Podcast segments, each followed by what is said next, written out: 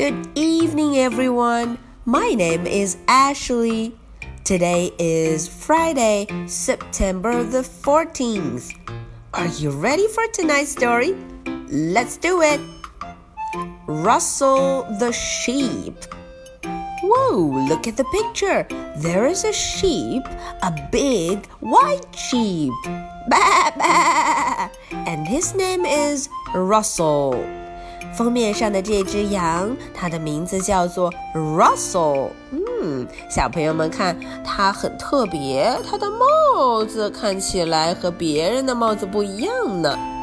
那么我们瞧瞧 Russell the sheep，今天要发生什么事情呢？Russell the sheep。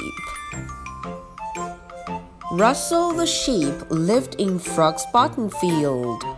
啊，Russell the sheep，他住在哪儿啊？他呀住在青蛙谷田野上，这里有很多的青蛙，frogs，ribbit，ribbit。At the end of a long busy day, night fell and the sheep got ready for bed.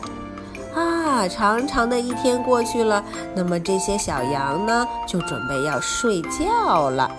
天黑下来，大家看，这些小羊准备要睡觉。They get ready for bed，要上床。Bed. Soon all was quiet. Oh, listen, there's no sound.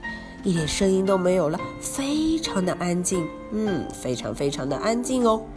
Except for Russell. 呃哦，除了 Russell，Russell 一点儿也睡不着觉。No matter how hard he tried, Russell could not fall asleep. Oh no! Russell 很努力，可是他怎么也睡不着觉，fell asleep，怎么样都睡不着呢。于是呢，Russell 就开始想办法了。 Maybe if it were really dark, he thought, I'd be able to sleep. 哦，他想的主意是，如果嗯外面变得很黑很黑，有可能我就睡着了，非常非常的黑，dark，很黑很黑。But the really dark really scared him. 当他把帽子戴上，变得很黑很黑的时候，呃哦，他有点害怕了。嗯嗯，这个方法不行。Perhaps I'm too hot, he thought. 有可能是因为我穿的太多了，很热吧？嗯，他觉得 I'm too hot，他觉得是这个原因。Perhaps I'm not. 可是啊，当他把他的衣服脱下来的时候，呜、哦，太冷了。呃呃，no no no，不是这个原因。Russell pulled up a pillow。哼，Russell 啊，拽过来一个枕头。小朋友们看，这是什么样的一个枕头？Pillow。Oh, it's a frog pillow. But the pillow hopped away, hopping mad. 嗯，这个 pillow 这枕头很生气的就蹦走了，非常不想给 Russell 做枕头呢。Maybe I need a better place to sleep. He decided and went for a walk.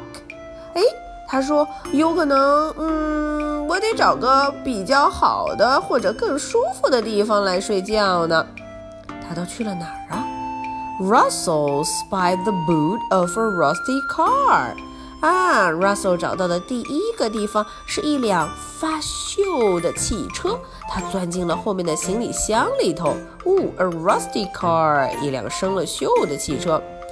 It was too cramped. Oh no，里面太窄了，too cramped. He tried the hollow of a tree. 于是呢，他就试了试什么一个树洞，他想睡在里面。Hollow of a tree，这个树洞里面怎么样呢？嗯，That was too creepy. Oh no，里面非常的吓人，too creepy，有很多别的东西在。Russell even tried sleeping on the branch. 啊，他又想了，要不然我就试试睡在树枝上。branch, but it was too crowded. 啊哦，可是上面太挤了，too crowded. What's a sheep to do？嗯，呀，要让这只羊怎么办呢？你叫它该怎么办呢？Oh no! Russell thought he would never get to sleep. Then he had a brilliant idea. 诶， 这个时候啊，当他快要绝望的时候，kitchen 有好主意了，a brilliant idea. What if he tried to count things that would make him fall asleep? 他想了，哎，要不我就数数吧。我随便找个东西数，也许我就能睡着了。嗯，我要 count 数数。Russell counted his feet。诶， 他要数自己的脚，feet。One, two, three, four. Not tired. 呃呃，一点儿也不困。Not tired. Hmm, I guess I need more feet. He decided.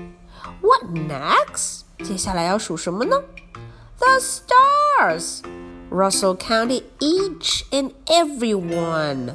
哦 ，Russell 说数自己的脚啊，太没有挑战性了。嗯，我数一点别的，数星星，stars.